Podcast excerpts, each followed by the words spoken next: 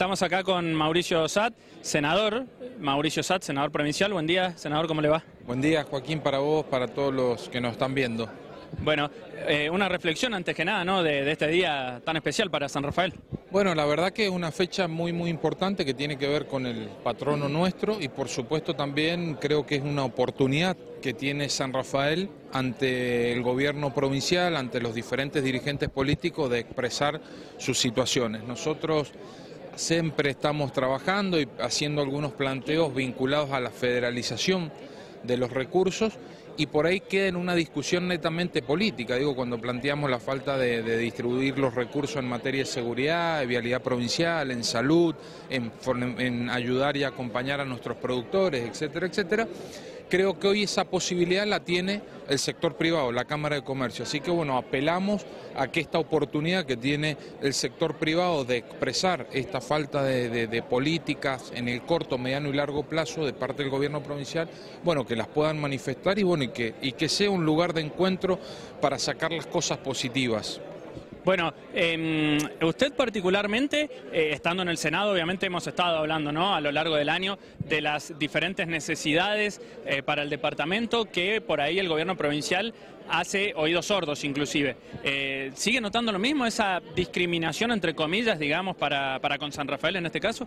A ver, Joaquín, uno recorre ciudad, recorre distrito, nuestros barrios, nuestros lugares y estas dificultades las vemos cotidianamente destacamentos que los tenemos cerrados, la falta de apoyo a nuestros productores. Entonces, bueno, digo, para no quedarme en la crítica, creo que hoy San Rafael está ante una posibilidad histórica, se están resolviendo situaciones estructurales como tiene que ver el problema de energía con Gasande, en materia de lo que se ha faltado eh, en materia de asfalto, en lo que se ha avanzado en materia de obra pública, en lo que se ha avanzado en materia de medio ambiente, en, en conectividad con lo del aeropuerto. Digo, creo que San Rafael ha dado un salto cualitativo muy importante. Hoy estamos ante la posibilidad de empezar a crecer y proyectarnos de otra manera y bueno, y esperemos que el gobierno provincial en esta situación eh, se, se, se, ponga en sintonía con, con, lo que San Rafael está buscando. Bueno, eh, lógicamente el año que viene sabemos que es seleccionario también, ahí con qué expectativa estamos desde el punto de vista más personal, si se quiere en este caso, ¿no? Mire, yo siempre pienso en lo colectivo, no en lo individual. Desde esa, desde esa situación es que vamos a trabajar para que llevar la mejor propuesta de cara a San Rafael pero se lo consultaba teniendo en cuenta por ahí que sabemos que Emir, en este caso Emir Félix, no puede ser reelecto, ¿no? Eh, está impedido, eh, bueno, ya es conocida la historia el porqué, pero digo, eh, se, se abre un abanico de posibilidades por ahí también para gente con trayectoria y dentro de ese rango entre usted también. Nosotros vamos a trabajar, insisto, para que le logremos dar continuidad a este equipo político que, que, ha transformado San Rafael y que sabemos lo que aún falta. Entonces creo que ese va a ser un poco el desafío. E insisto, yo no pienso tanto en lo personal, sino más en lo colectivo y en, lo, y en el bien para San Rafael. ¿Y qué estaría faltando?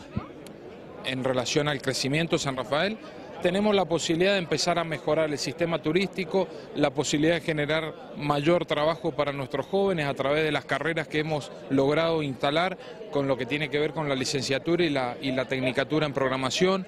Ahora teniendo energía viene todo lo que es el desarrollo del parque industrial. Por eso recién lo decía, San Rafael creo que ha llegado a una situación en donde tiene todo por mejorar, por dar la conectividad, digo, a mayor conectividad en avión, mayor turismo.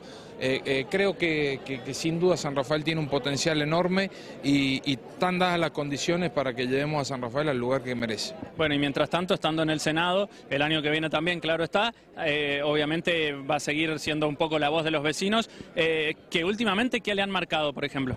Bueno, a ver, depende del lugar que vas, Joaquín. Lógicamente, vas a un lugar eh, en, en, distrito, lamentablemente, hoy se nos está marcando mucho la, la falta de, de, de, oportunidades en relación al trabajo.